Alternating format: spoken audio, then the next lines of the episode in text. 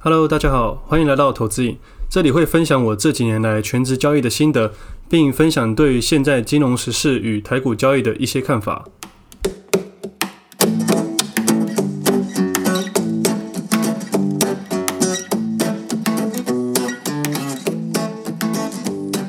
今天时间十一月十二号星期四，这是我第四十三集节目，我是魏德。那我昨天把那个《鬼灭》的电影版看完了。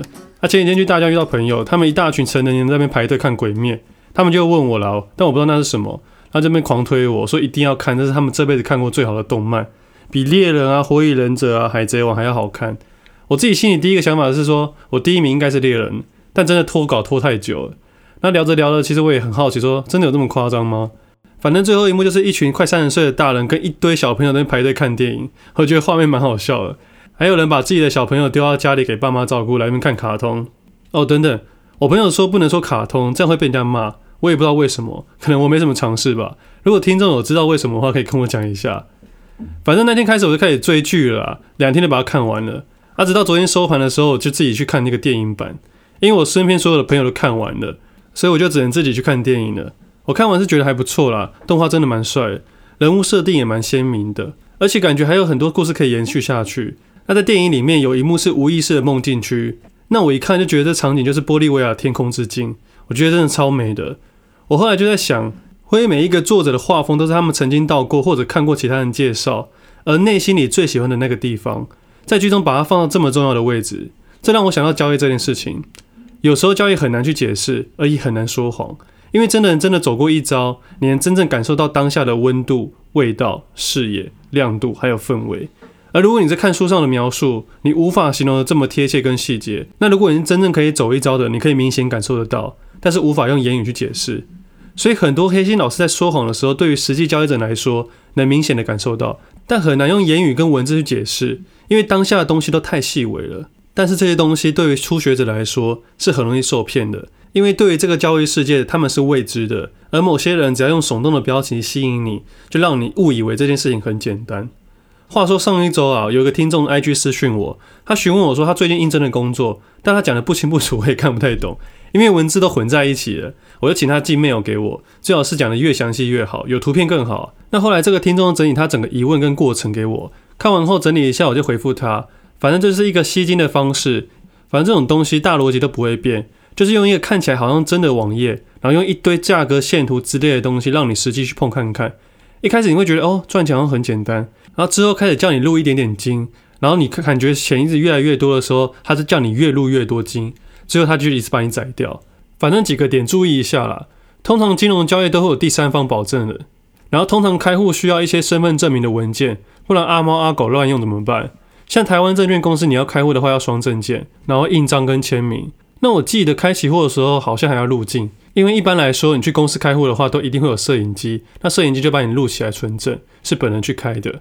那连线上开户至少要身份证明文件，而且这种额度通常都开非常的低，我不知道现在大概怎么样啊，但是我猜大概就是五万到十万之间吧。如果你要调升，你就要财力证明。所以有时候新手不知道这些东西，但其实金融业都会把关啊，只是没办法每一个细节都跟你说。所以我常常说，金融市场是环环相扣的，其实每个地方都会有一点逻辑，有时候并不像表面想的这么单纯。但诈骗毕竟是诈骗嘛，他们没办法每个细节都做到。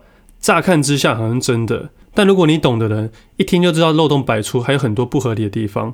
像我前几天去咖啡厅工作，就看到四个人在说服另外两个人投资什么东西，然后我就听到股票代号，原来在讲股票交易啊。他把股票交易讲得很简单，什么稳定报酬、获利多少多少。然后把自己讲的跟神一样，头头是道。我一听就觉得很瞎啦，也是有点不爽啊。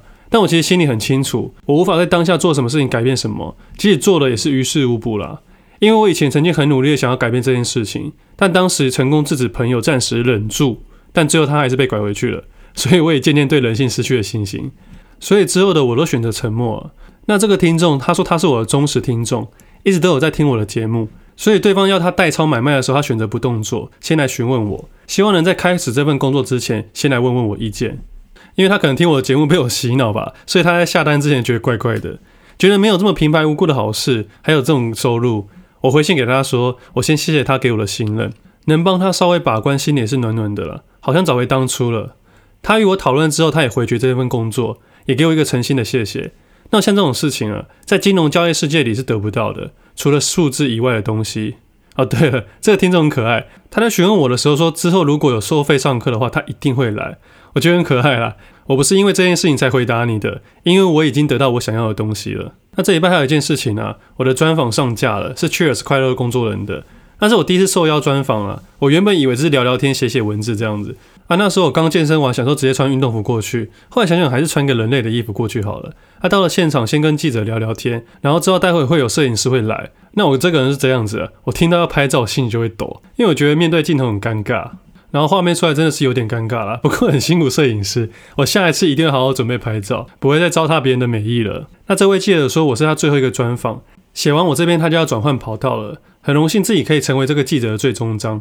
那 Cheers 杂志一直是从我学生时期就很喜欢，到现在的投资商业杂志，那内容一直都很不错。我没想到有一天自己竟然可以有荣幸受到专访。那完整的内容可以到我的 Facebook 上面看看。那这是讨论的主题，类似财富自由这件事情。那我认为每个阶段对于退休这件事情的定义都不太一样。那对我来说，财富自由的重点我会放到自由这件事上面，因为人生中财富会跟着你的成长而去改变你的欲望跟需求。那从小到大，我们对于自由的定义都比较单纯一点。也就是拥有选择的权利。那学生时期没有财富，但有自由；出了社会，拥有了财富，但没有了自由。但如果你能找到一个专属自己的工作时，你有了财富，有了自由。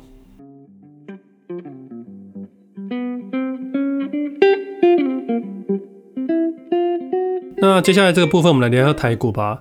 今天要分享四件事情，刚好呼应这周的行情。第一件事就是永远不要预设高低点。第二件事，长期投资的差异；第三件事，停损的真的很重要；第四件事情，在创新高或创新低的时候，市场越快，我们反而要越慢。以上四件事情都是我过去节目中有提到的。其实我每一次录音的时候，都是当下的氛围去感受，然后去录节目的，所以时间点对我来说非常的重要。那第一件事情就是，一直以来我都建议新手投资人不要做空，不是因为我非常看空或觉得放空赚不到钱，而是我认为放空的难度比较高。如果能选择挑简单一点。过去有新闻连接去做分享，就是尽量不要做空，也尽量不要碰一些流动性差的股票。那第二件事就是，我在上周五十一月六号受邀去券商去分享投资逻辑的时候，那也是自己第一次对外分享了。那那天我大概都讲短线的交易逻辑。那其实很好玩的是，我想说，诶，时间差不多要结束了，然后一时兴起想说，不然找一下今天当天的标的好了。我找了几只短线交易的标的，那也找了一只长期投资的标的，也是宝成九九零四。那这只股票我在过去几集已经讨论过了。那因为当下周五的时候，我觉得它可能要发动呢，但是我没有保证一定会怎么样，也建议各位不要乱跟单，我觉得还是照自己的方式即可。因为对于长期投资来说，我有的是耐心跟时间，那我设定的条件也完全不一样，跟短线差很多。那我其实还有提到一只三七一的日月光啊，那时候进场大概五六十块吧，都属于长期投资的东西，但在不同的时间点，我喜欢的东西不一样。因为种种的原因，而我在节目聊的都是当下喜欢的东西，而且每个人个性不同，设计游戏不同，所以你不要问我可以买吗？我一律回答你先好好存钱。那像今年三月份我买过一次长期投资，然后再来是好像七到九月份买过一次，我之后就没再动作，一直到现在。那今天我朋友突然间私我说，诶，他长期投资股票都赚钱了。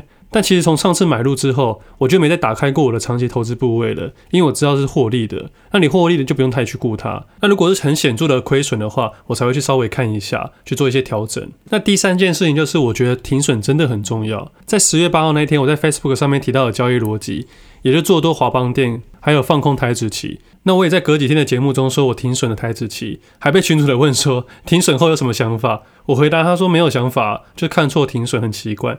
那以今天的行情来说啊，如果我不停损，会有几个问题发生。有一个很重要的原因，假设我一直卡住不动作的话，我一个月没办法好好寻找更好的标的。再就是我今天晚上一定会睡不好。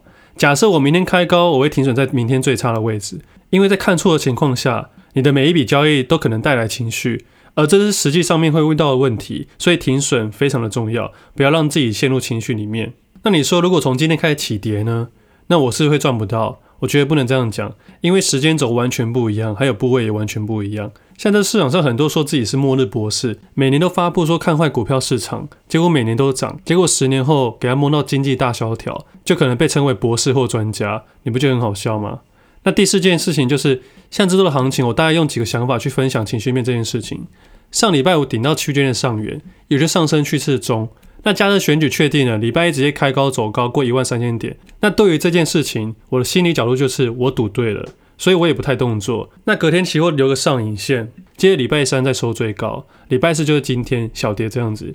那以我这四天的情绪面来说，假设你做对方向，也就是礼拜五你持有多单，那礼拜一一跳高，你的心态应该要告诉自己，这次的短线设计游戏我做对的，那你就不要太多的动作。尤其最后还收最高，你要知道，上周五放空的人才要开始担心。你既然占到优势的一面，你应该要更从容才对。我告诉你，你的心态面就是小赚、大赚或不赚。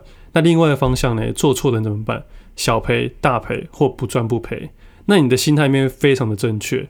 那像隔天礼拜二留下期货的上影线，那对我来说，我是觉得大家熬了很久的多单终于可以卖出了。而礼拜二收上影线，我是认为抱不住的人去退场。那礼拜三又收最高。以我的心理角度来说，趋势依然走多。那今天礼拜四收小跌呢，代表这设计游戏短线人稍微退场。那我呢？我这三天依然没动作，我用看的，直到今天我才有一点点动作。不过我依然不会去做空，因为我还没感觉到很多人失误或很多人预期的感觉。那我宁愿选择稍微的减码，但随时保持再加码的动作。我会等到一个大家都认为要大涨的时候，当天全部退场。那我的短线设计游戏就暂时结束了，然后我会耐心等待下一次游戏设计。那像今天的盘面来说，有两档还是弱势，就是六四五六跟三六七三。像这种下滑的股票，我会选择避开。那已经上涨的股票，你再去追，其实很危险。所以今天对我来说比较有机会，可能就像八零六九、三一零五、二四五五、二三一七这种，可能比较是我喜欢的啦。不过依然每个人设计游戏不一样，啊，这些都是我喜欢观察的。因为当我看到停损点怎么设的时候，我才会选择切入。反正我会聊一些股票啊，让你们看看就好，也不要真的去买卖，因为这样子会影响到你们自己本身的操作。而且我也常常停损啊。那其实说实在话啦。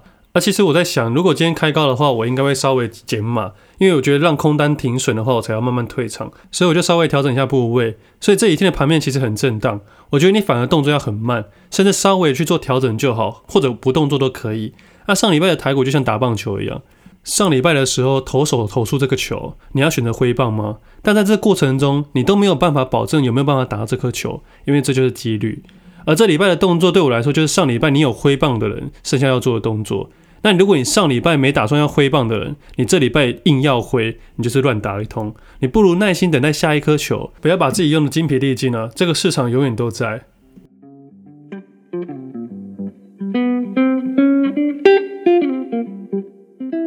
那接下来这个部分就回答一下听众的问题。第一个听众的问题是：成交与价格是比新闻或消息真实多了？是的，没错，我觉得价格骗不了人。要记得。台湾新闻总是在价格之后发布的，道理很简单，因为发新闻的不是实际交易者。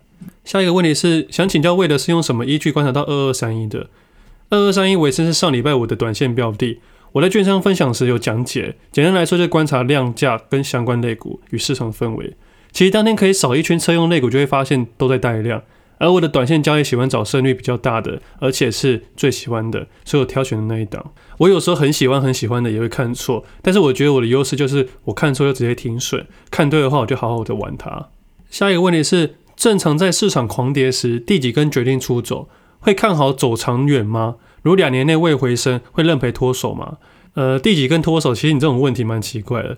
你的根我不知道多长，我是看价位啦。K 线是日本人发明的，它只是大家比较常使用的东西，并不代表它很好用。那两年内未回升，你会认赔脱手吗？如果你看好长远，有做好资金控管，我觉得还是能接受。那如果你现在问我，代表你没什么信心，那没信心就解码或脱手，我觉得这样对你比较好。